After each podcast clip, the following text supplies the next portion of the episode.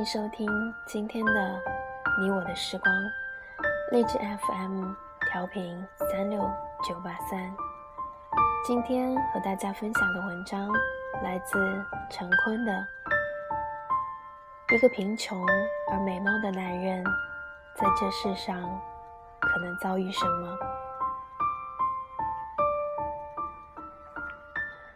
我希望躺到手术台上，胸背打开，让别人看我的好，我的坏，我的异类，我的虚荣，我的自私，你们都可以拿去看。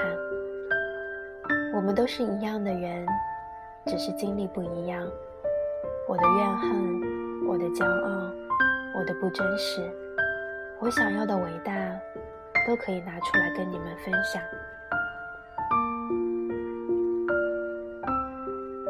小时候有年夏天，有一天大姨买了西瓜回来，我们照例把西瓜放进了水井，之后坐在井边的凉板上，等待被井水浸得透心凉的冰西瓜。但是舅舅的出现，却改变了这样一个平常都不能再平常的傍晚，让我一辈子都记住了那个那个充满了热气、期待着西瓜的傍晚。记住了石缝中流出水的声音，因为那一天，爸爸和妈妈离婚了。离婚在我们那个地方是比较少见的，小朋友因此不带我玩，欺负我，于是心里很自卑。在我小时候，是希望有一个人站出来帮。但是没有，一个也没有。于是，我希望自己变得强大，因为我从小就是被欺负大的。对于弱者，我有一种天生想要去帮他的情愫，就好像我在帮小时候的自己。我小时候特别想成为超人，我觉得，当有些人需要我的时候，我就出现。是一件特别伟大的事情。小姨的男朋友去炒了一辆旧车，三万六千块钱，那个钱全部是我们的钱。我妈、我继父借钱凑到的，结果买的是辆破车，买过来便开始修。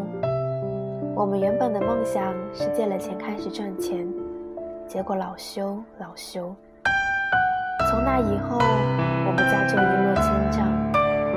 在我们家反目的时候，妈妈到菜市场捡那些烂菜头，她掉头发，她半夜在房间里哭。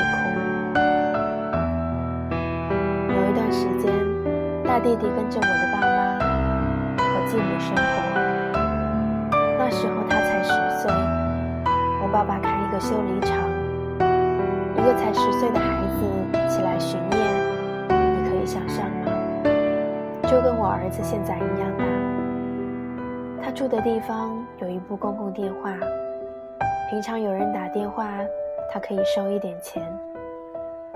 一年春天，弟弟从修理厂走了三站，来到妈妈家，不舍得坐公共汽车。一进家里，掏出一些零零碎碎的钱给妈妈。妈妈。给哥哥跟小弟买肉吃。在重庆读职业高中，一边读书一边打工，好容易找到一个在夜总会当服务员的工作。特别羡慕在台上唱歌的人，唱几首歌就走，收入又高，时间又短，还不影响学习。我想学唱歌，但。没有钱。十九岁那年报考东方歌舞团，结果我考上了。到北京住单位宿舍，我很满足，很喜欢北京，经常一个人在胡同里乱窜。我特别能走，可以从东三环走到颐和园。有一天晚上，我一个人在长安街上走。走到高楼大厦里的万家灯火，心里突然涌上一个强烈的念头：一定有一天，有一扇窗是我的。第二年，一个跳舞的同事叫我陪他去考北京电影学院，我只是陪他去。当时那个同事非要让我也报名，我说我不感兴趣，并且还要交几十元的报名费，太不划算了。他说他借给我报名费。接到北京电影学院录取通知书，第一眼看到的是八千元学费。我找朋友介绍到夜总会去唱歌，拼命去唱。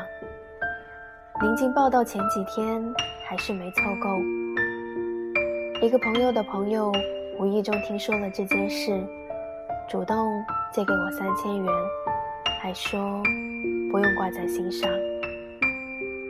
我永远记着这个朋友，这种仗义的气度，也很深的影响了我。到了大三以后，我慢慢接了一些广告，有了一点收入，终于有钱在北京租房子。这个租来的空间就是我的王国，我在那里发呆、看碟、打坐，经常在家里蹲在地上擦地。我有一些小洁癖，希望我拥有的第一个租来的房子。每一个角落都是干净的。没戏拍的时候，总是宅在那儿，哪儿也不去。大学时代，生活压力很重，每天晚上都去唱歌，总是缺觉，加上营养不良，看起来总是病殃殃的。有一天，许云凡回东北老家，回来的时候。很不经意地扔给我一个袋子，表情很冷静。坤儿，给你的。我爸爸说这个好，我拿过来给你。我打开一看，是一只细细的人参。现在那只人参还在我家里，已经十多年了。我把欧洲回来省下的五千块钱塞给了大弟弟。你要存一部分。万一妈妈的生活费用完了，这个钱可以应急。另外，你现在交朋友了，给自己买点衣服。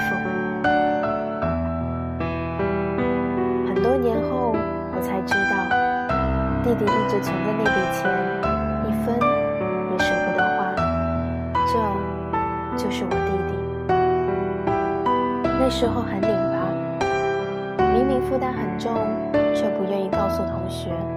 还故意装出一副很高傲的样子，实际上心里非常脆弱、自卑。有个牛肉拌饭，八块钱一份，我很爱吃，就是蹭。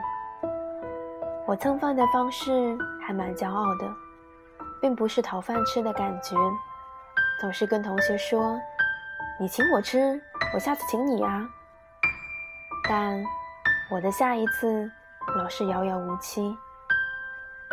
后两年好了点儿，我记得特别清楚，早上起来叫上几个要好的朋友，他们都不知道为什么，我说我请你们吃牛肉拌饭。我们班时光会有一次请我们几个同学去吃铜锅涮肉。那是我第一次吃涮肉，这么好吃。但是，我觉得总吃人家的不好意思。明明觉得涮肉好吃，却不怎么动筷子，忙着跟人家讲话。时光辉三杯酒下肚，啪的一下把筷子一拍，说：“陈坤，你必须把这一盘肉都给我吃了。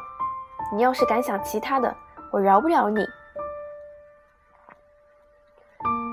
我大学时候很少早退，特别记得的是一次早退，是因为赵赵宝刚导演的《永不瞑目》的时候来我们学校选角。我想，这么好的事怎么能轮到我呢？所以我走了。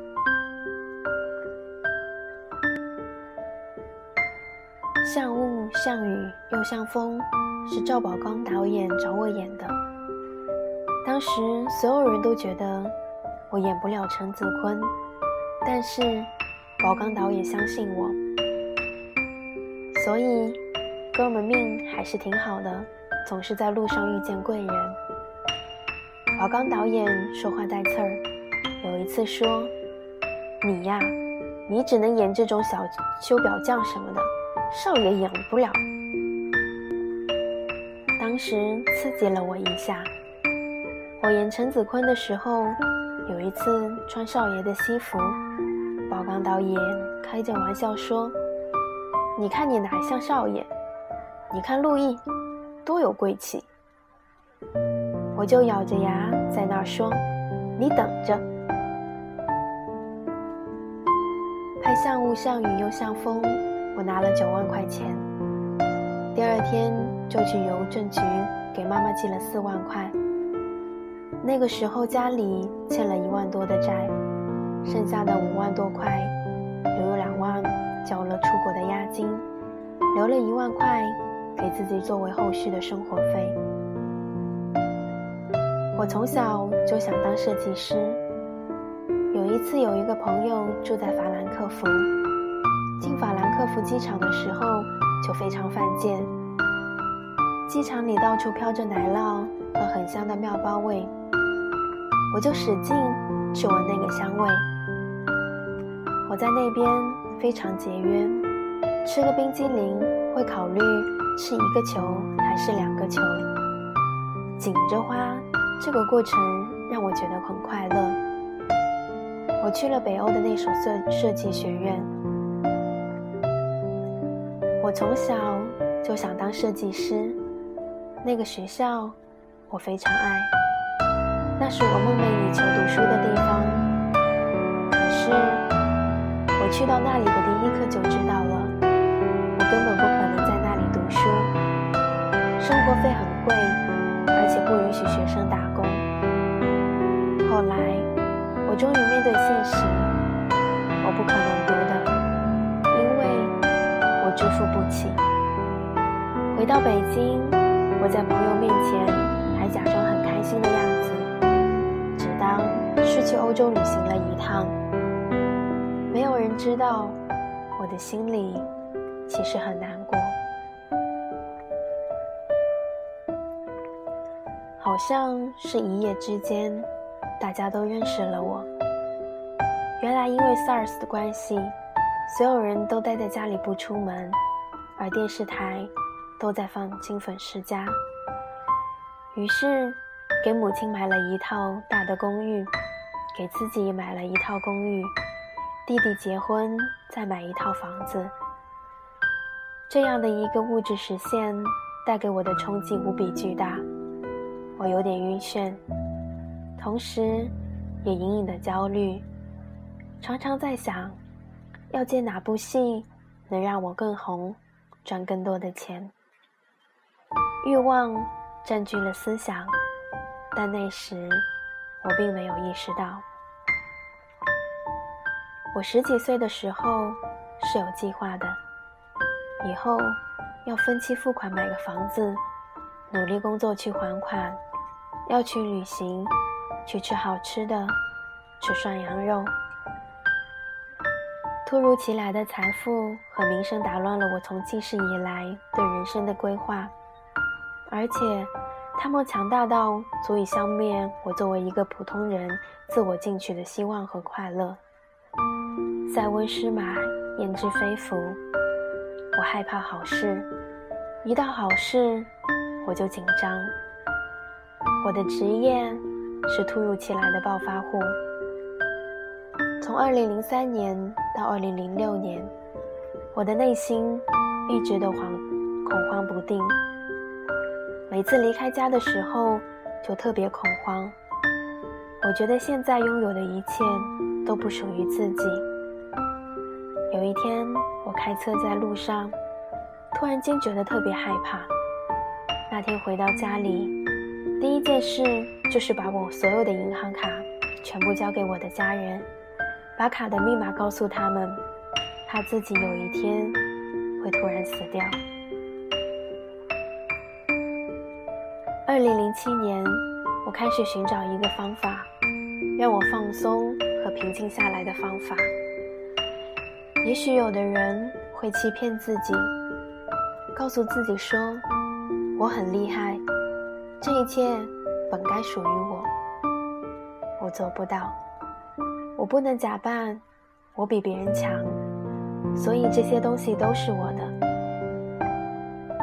二零零八年某一天，我豁然开朗，心里生出了一个强大的信念：我的生命中。不光有我的家人照顾，还有更多需要帮助的人，帮助他们的生活远离痛苦，帮助他们的心态远离灰暗，这才是我未来真正要去努力的方向。拿到了名和利，你做做好事不就行了吗？做对得起你心里的事情。男人好看。年轻的时候是敲门砖，在演艺圈，在生活当中都是这样。都天生会选择一个好看的人在一起。我现在应该保持更美貌的一个形象。要真的让我发胖到特别厉害，我有点舍不得了。虽然在带有有色眼镜和素熟的判断里面。男演员长得漂亮就没有演技？要不要为了证明在这个职业里面是实力派，比偶像派，就把自己弄得很胖、很丑？这曾经困扰过我几年。我刚成名不久，有一次参加一个国际电影节，在后台遇见一位很有地位的女演员。我上去很有礼貌的握手说：“你好，我是陈坤，很高兴认识你。”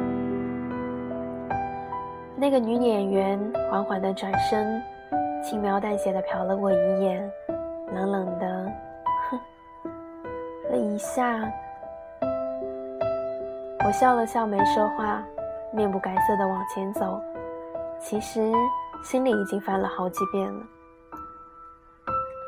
我有一个不太好的毛病，叫记恨。那件事让我记恨了很多年，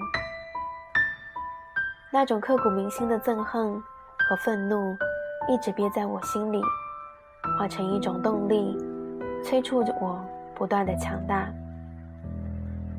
几年后，我突然发现，理解了那个女演员。也许在她心里，我是一个靠脸蛋成名的空架子。到今天为止，假如一个没实力但人气很旺的明星在我面前嘚瑟，我依然很不给面子。如果对方发愤图强，也未尝不是一件好事。我很喜欢挖掘人身上的闪光点，李宇春身上就有。拍《龙门飞甲》，他一来就拍沙漠的戏。很冷，很苦。这孩子一句话不说，认认真真的拍。那一刻我就知道了，这还真不是一个不珍惜机会的人。有一天我们拍大场面，雨纯晕倒了，起来的时候也是很酷的说：“我没事。”在明星的光环下，我想最大的考验。就是荣辱。明星就像天上的星星，正因为够不到，所以每一个人都好奇，每一个人都想摘。他们怎么也不相信，其实我就是一颗石头。有一天，我在外面谈事情，一个不认识的人走过来，想和我拍照。我客气地说。现在不方便。那个人一转身，嘟囔了一句：“哼，不就是个戏子吗？牛什么牛？”我站起来冲他喊：“你说什么？”但那个人没有回头。有很长一段时间，我是跟“戏子”这两个字过不去的。为了对抗这个有荣辱性的称谓，我拼命的看书、学习。后来我尝试着去思考，我反应为什么那么激烈？是不是因为我不够强大？当我强大的时候，我就能承受任何人对我的荣辱谩骂。同时，我也看清了，对方骂你，正是他内心自卑的表现。当他不能战胜你时，就用赤裸裸的、刻意强加在你身上的东西来到伤你。我用了十年的时间和演戏这件事情和解。画皮之后八个月，我把自己关在家里，认真思考和反省。我突然发现，我从来就没有热爱过表演。同时，我脑中再次跳出这句话：命运既然把我带到这条轨道上，我应该去接受它。从我出道以来，一直在演主角，从未体会过配角的状态。我要去尝试，去探究。让子弹飞里的角色是我自己争取到的。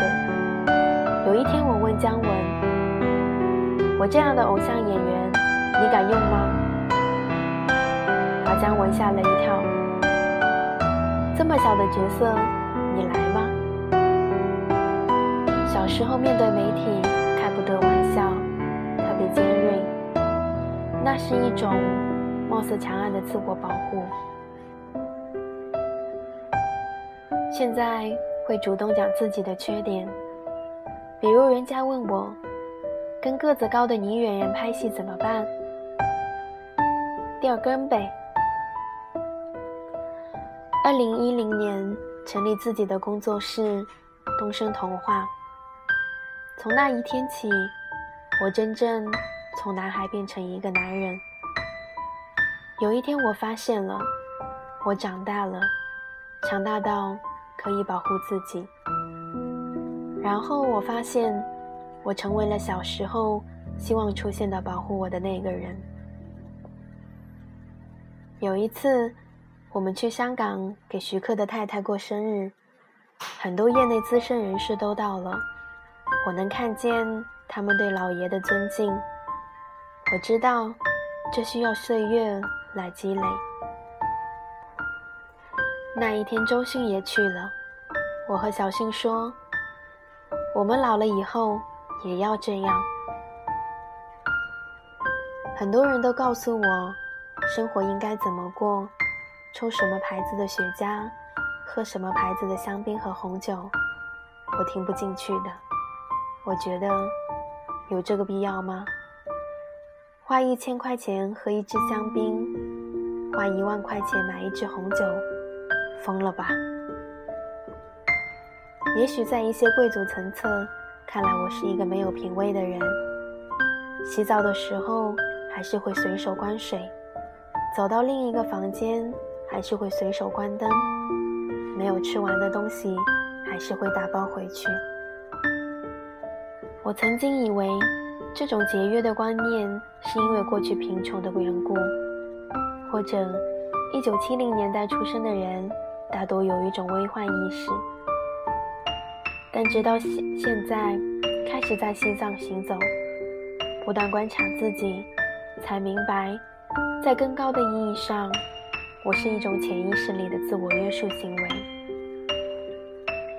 走到今天，我才真正认清了明星的本质，也明认清了名利的虚妄。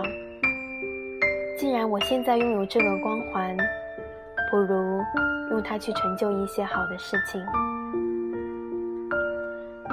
行走的力量，去年第一年做，花了十个月。这次我又一年没拍戏，全部时间在做。